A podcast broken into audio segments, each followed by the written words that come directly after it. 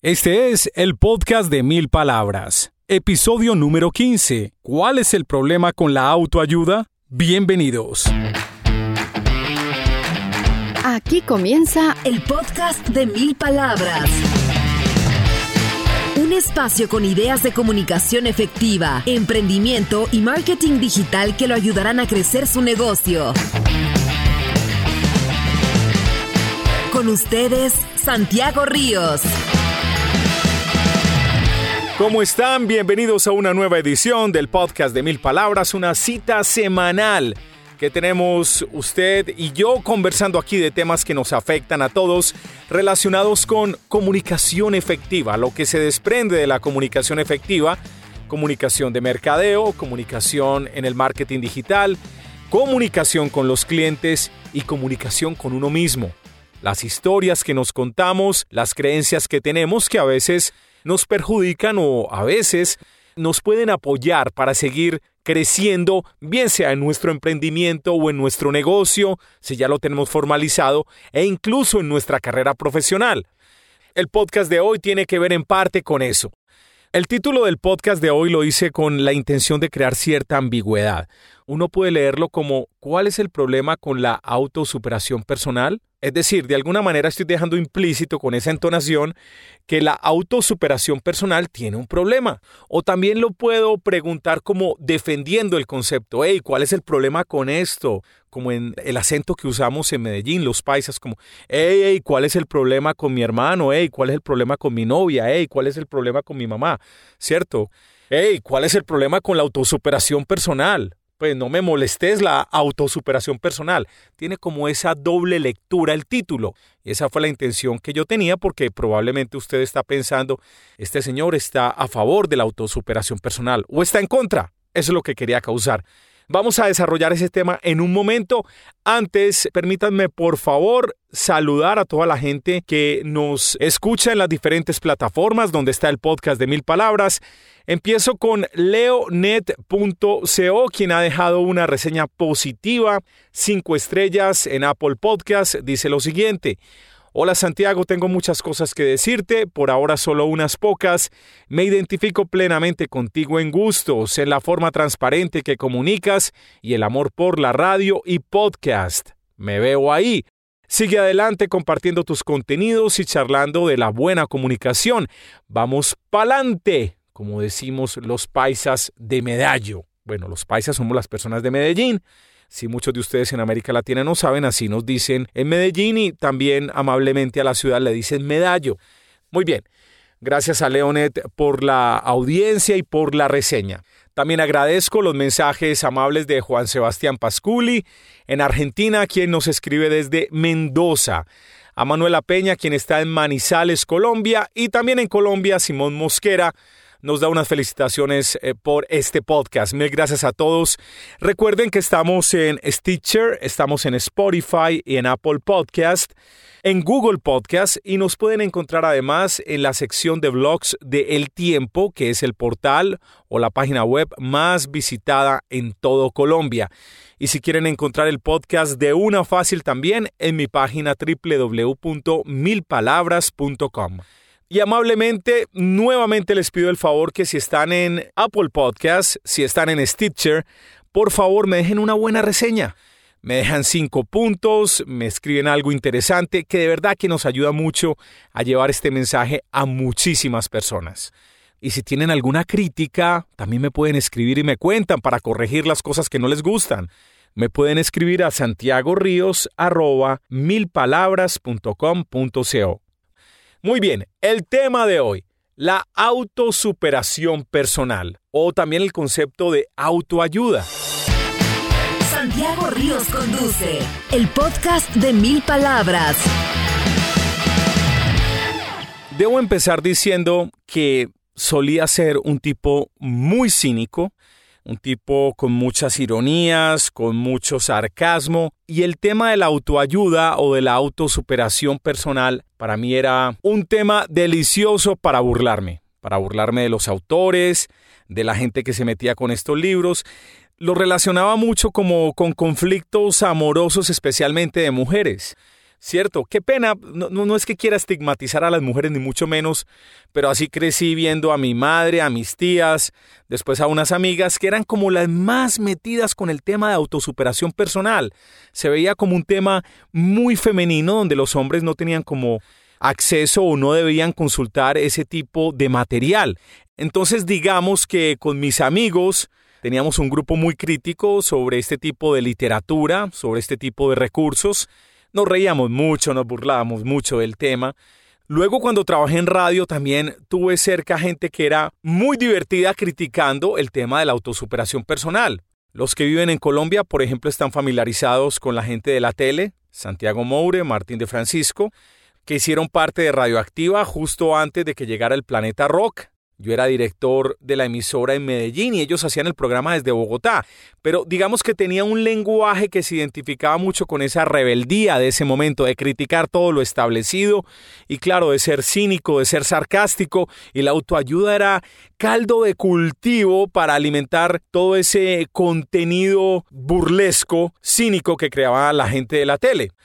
En el tema de la autosuperación personal, usted puede encontrar cientos de charlatanes y de mentirosos de gente que dice cualquier cosa sin ningún fundamento, e incluso ejemplos desastrosos como el señor, qué pena la sonrisa, porque es una cosa medio cruel lo que voy a contar, pero es como una gran paradoja.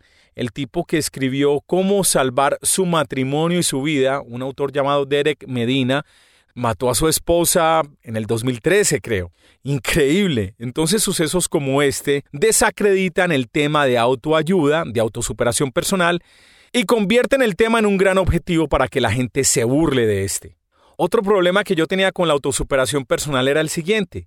Yo era una persona muy técnica, muy centrada en métodos, en aprender a hacer cosas, en guardar, recopilar, atesorar todo el conocimiento posible en muchos temas que me apasionaban de marketing, que me apasionan, pues obviamente, en marketing, en comunicación, en publicidad, en administración, en negocios, y atesoraba y atesoraba ese conocimiento puramente técnico.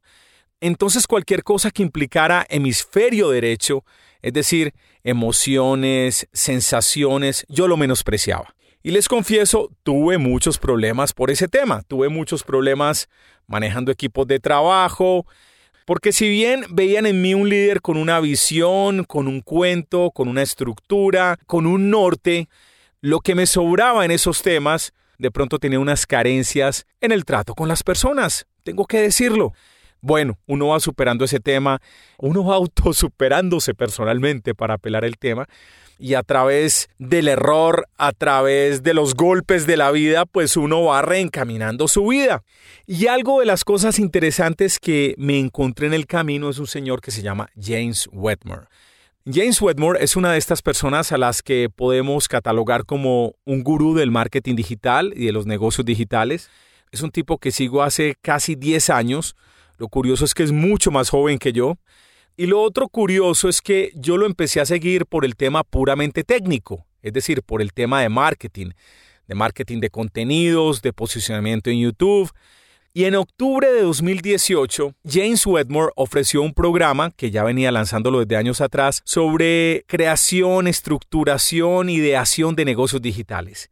Les confieso que me metí al programa por un tema meramente técnico para seguir aprendiendo pero en las primeras lecciones del programa, James lo invita a uno a hacerse una revisión personal, interior. ¿Quién es uno? ¿Para dónde va? ¿Qué está esperando de la vida? Es decir, una serie de cuestionamientos personales que de cierta manera me metieron en eso que llaman autosuperación personal. Cuando empecé con el tema, yo al principio decía, ¿qué es esta mierda? ¿Qué pereza este man poniéndome aquí a cuestionarme cosas? No, yo no estoy para esto. Pero como había invertido una gran cantidad de dinero en ese programa, yo pensé, uy, no, esto tan caro, yo sigo las instrucciones. Yo aquí no me quedo quieto. Al menos sigo las instrucciones para reclamarle después y decirle, mire, su programa no me gustó, entonces devuélvame el dinero. Porque esta gente se compromete a devolverle el dinero a uno cuando uno no está satisfecho con un producto, con un programa de este tipo. Para mi sorpresa les cuento que todo este tema de autosuperación personal ha sido fundamental para mi vida en el último año, de verdad. En este punto de la vida les puedo decir con certeza que cuando usted empieza un proceso de autosuperación personal, bien sea a través de un coach personal, bien sea a través de libros, bien sea a través de programas en Internet o de podcast, cuando usted sigue juicioso este tipo de contenidos, lo único que puede traer es cosas buenas en su vida, cosas positivas, bien sea en su trabajo, si usted es empleado, en su emprendimiento o incluso si aún es un estudiante universitario. Básicamente el planteamiento de James Wedmore es el siguiente. Usted puede encontrar todo el conocimiento en Internet. Usted entra a YouTube y encuentra todas las maneras de cómo posicionar una página, cómo generar una marca personal, cómo hacer un video, cómo hacer un podcast, cómo escribir un artículo, cómo crear una campaña de Google AdWords, cómo crear una campaña publicitaria en Facebook, cómo generar más conexiones en LinkedIn. Usted encuentra de todo y toda la gente que le dice a usted cómo se hacen las cosas en el marketing digital. Pero si usted no es buena persona, no va a ningún lado. Por favor, escuche bien. Si usted no es buena persona, no va a ningún lado. Bueno, esto no significa que antes de yo conocer a James yo no fuera buena persona. Yo creo que sí era una buena persona. Pero simplemente no estaba enfocado, no había cambiado nada importante dentro de mí para tratar de generar algo más grande de lo que me había imaginado antes. Uno cree que todo está bien con uno, uno dice cosas como, no, yo siempre he sido así, esa es mi esencia, yo no cambio. De todos modos, yo no le hago mal a nadie, yo hago mi trabajo bien hecho, trabajo mucho, estudio mucho, pero no. Atención que siempre hay algo dentro de usted que puede mejorar. Y esto es algo que todos siempre tenemos que tratar de lograr, tratar de mejorar. Nadie es una obra finalizada, nunca. Nadie llega a un estado de perfección donde dice, tengo casa, carro, tengo los hijos estudiando, no tengo deudas, no tengo nada más que hacer. No, siempre hay un escalón para subir, para seguir avanzando, para corregir un problema, para ayudar a los demás. Y yo creo que hay recursos de autosuperación personal que lo ayudan a hacer esto. Otra razón para apelar a la autosuperación personal, porque uno se vuelve más auténtico. Uno encuentra dentro de uno mismo lo que le gusta, la pasión verdadera. Descubre un sentido, un propósito en la vida, cómo le puede uno servir, cómo puede uno ayudar a los demás. Porque apelemos a un concepto básico de emprendimiento. Si usted tiene algo con que ayudar a alguien, tiene un negocio. Si no ayuda, no tiene negocio. Al volverse más auténtico, uno siente, uno sabe que se está moviendo en la dirección correcta, que está haciendo lo correcto con su vida. Es una energía especial, aquí me meto en otro campo del que no conozco, que he leído, pero que no conozco a profundidad, pero que me parece muy interesante. Uno siente eso, de verdad. Uno siente cuando está en el momento correcto, en el lugar correcto, ayudando a las personas correctas, porque si uno está haciendo lo que no le gusta, pues no encuentra esa paz interior. Otro aspecto interesante de la autosuperación personal. Le ayuda a uno a establecer objetivos superiores. Y atención que este punto no solamente lo he escuchado en los contenidos de autosuperación personal, sino de libros de administración y negocios muy documentados y muy técnicos. La gente tiende a poner objetivos y cuando crean planes de negocio o planes de marketing como el objetivo realista, el pesimista y el optimista. Entonces digamos que el pesimista es advirtiendo que probablemente el año que viene va a haber una crisis o que puede haber fuerzas externas o amenazas del mercado que no le van a ayudar a cumplir el objetivo. Luego viene el realista y el realista es, bueno, si este año que vendimos 100 millones de algo, vamos a redondear en 100 y nos fue bien, pues fue un buen año con 100, entonces el año entrante como el costo de vida sube y aproximadamente va a subir un 5%, entonces no vamos a vender 100, sino que vamos a vender 105. Pues así de básico es el objetivo, entre comillas, realista. Y ponen uno optimista que es, no, si hacemos un, un esfuerzo extra, si trabajamos un poquitico más, entonces no vamos a llegar a 105, sino que vamos a llegar a 110. Y uno se pone a pensar, y ese objetivo es mucho. Ese objetivo realmente es inspirador, ¿eh? vamos a pasar de 100 a 110. No, no lo es. Entonces, cuando uno está metido en este cuento de transformación personal, los objetivos que uno se pone son realmente ambiciosos, inspiradores, o como dice James Wedmore en inglés, que no sé cómo será la traducción en español, que es algo así como Big Hairy Scary Goal. Bueno, eso sí, bueno, sí tiene traducción. Eso es como un objetivo grande, miedoso y peludo. Es raro ese, ese término, entre otras. Sí, es una manera de decir, jue madre, yo soy capaz de hacer esto. En estos días le escuché a alguien una expresión que me llamó la atención. Le preguntaron, entonces usted es más optimista que pesimista. Y el señor dijo, no, yo soy posibilista. ¿Qué quiere decir eso? Que apela a todas las posibilidades para alcanzar un objetivo.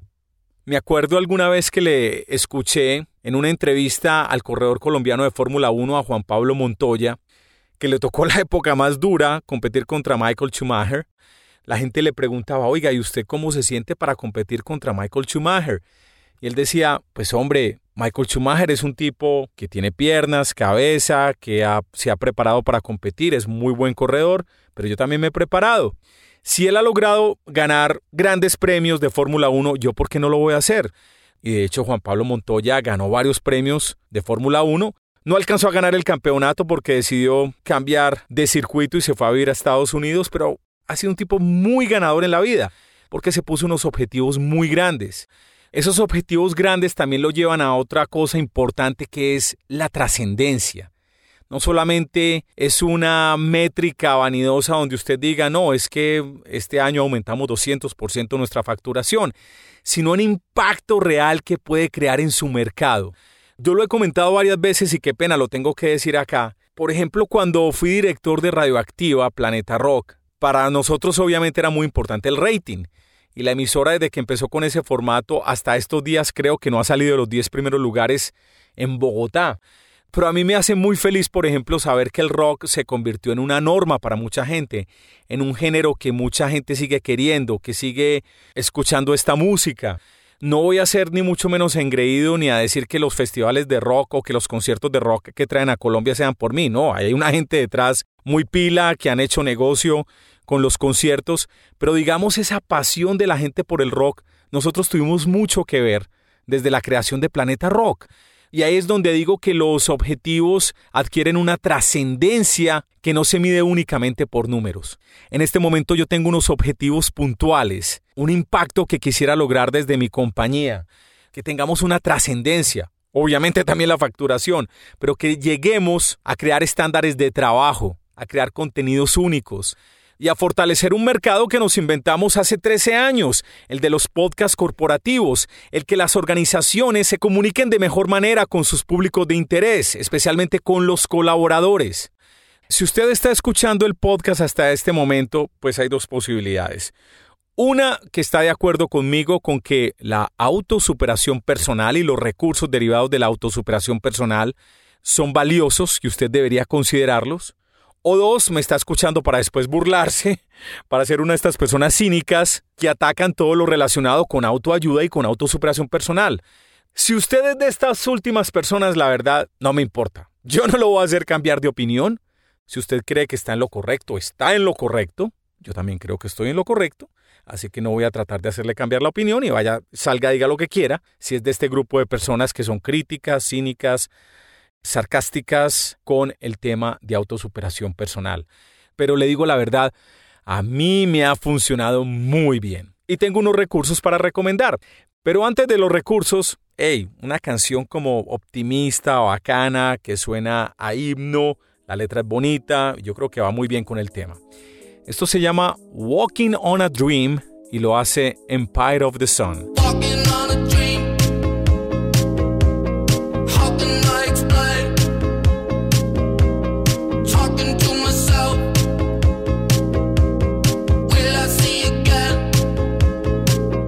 Bien, se debe estar preguntando qué estoy consumiendo yo en el tema de autosuperación personal, en el tema de autoayuda. Primero, busque el podcast de James Wetmore. Vamos a ponerlo aquí en las notas del podcast, en la parte escrita de este post. El podcast se llama The Mind Your Business Podcast. También puede consultar Lead to Win de Michael Hyatt y el podcast de Jim Fortin. Hay un libro también que leí que me pareció muy interesante que se llama El poder de la mente subconsciente de Joseph Murphy. Todos estos recursos que les acabo de mencionar están en inglés y en español hay un podcast muy interesante que se llama Entiende tu mente. Bueno, ¿tiene usted algún recurso que me quiera recomendar? Algo que le haya servido en todo este tema de autosuperación personal. Le pido el favor lo comparta donde esté escuchando este programa. Me puede dejar una reseña, me recomienda el libro por ahí derecho. Me puede escribir si quiere a santiagoríos.milpalabras.com.co. O también para que hagamos la conversación y la hagamos social, me puede encontrar en Instagram. Estoy como santiagoríos.co. Ese es mi handle santiagoríos.co. Cuénteme por ahí cuáles libros de autosuperación personal o cuáles recursos está consumiendo y que siente que lo han ayudado.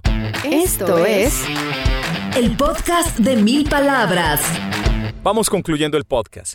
Alguien bien cínico podrá decir, ah, pero es que yo lo he intentado mucho y nada me sale y es que todo va mal. Y es de esta actitud así negativa todo el tiempo un comentarista deportivo quien me gusta mucho, pero solía decir, piensa mal y acertarás. O sea, pensar mal de la gente, pensar mal de las situaciones del futuro y acertarás. Yo no soy de ese pensamiento. Yo siempre espero lo mejor. Obviamente las cosas buenas no siempre aparecen. Cuando aparecen las malas, pues tenemos una lección. Y la lección es para ver cómo corregimos el rumbo o cómo reaccionamos frente a los problemas pero yo siempre soy de los que espero cosas buenas. Ahora bien, alguien me podrá sacar un ejemplo. Uy, no, pero este man, este tipo era súper buena gente y trabajaba en todo eso y, y no, y era muy optimista y nunca alcanzó nada. Podría pasar. Pero les digo la verdad, yo prefiero vivir con esa ilusión y ese pensamiento optimista y vivir tranquilo y vivir feliz y tratando de cumplir mi propósito y representando mi verdadera esencia con los demás. Prefiero vivir de esa manera que vivir bien amargado, bien aburrido, bien cínico, bien chucha, como decimos en Medellín, bien chanda, siendo bien mala gente o siendo bien sarcástico o amargándose por las cosas que no tenemos o amargándonos porque no vamos a alcanzar lo que queremos o pensando con mediocridad, con objetivos bajitos, con objetivos que no vamos a alcanzar. Yo prefiero vivir de la otra manera, contento, optimista, con planes, con objetivos grandes, con ganas de transformar las cosas, con ganas de trascender con lo que hago. De verdad, y prefiero morirme así, así lo logre o no lo logre. En serio. Los voy a dejar con estas palabras que me encantaron, que están en el documental de Bill Gates, que está en Netflix a propósito. Súper recomendado. Admiro a Bill Gates profundamente y no por haber fundado a Microsoft, no tanto por eso, sino por todo lo que está haciendo por la humanidad. Y al final del capítulo número 3 se escuchan estas palabras de su madre, Mary Gates. Each one of us has to start out with developing his or her own definition of success. Cada uno de nosotros debe empezar desarrollando su propia definición de éxito. And when we have these specific expectations of ourselves, we're more likely to live up to them. Y cuando tenemos expectativas específicas de nosotros mismos, es más probable que las cumplamos. Ultimately, it's not what you get or even what you give. Lo que importa no es lo que obtienes, ni siquiera lo que das, It's what you become. sino en qué te conviertes. Muy bien, estamos llegando al final de nuestro podcast. Les recuerdo dejar una buena reseña en Stitcher, en Apple Podcast y también nos pueden escuchar en Spotify o Google Podcast. Por favor, déjeme una buena calificación para que crezcamos este mensaje y sigamos hablando de marketing digital, negocios digitales, comunicación efectiva y emprendimiento. En el montaje, corrección y producción estuvo Alejandro Rivera. Yo soy Santiago Ríos. Gracias por acompañarnos en el podcast de mil palabras. Hasta este momento, el podcast de mil palabras. Un espacio con ideas de comunicación efectiva, emprendimiento y marketing digital que lo ayudarán a crecer su negocio.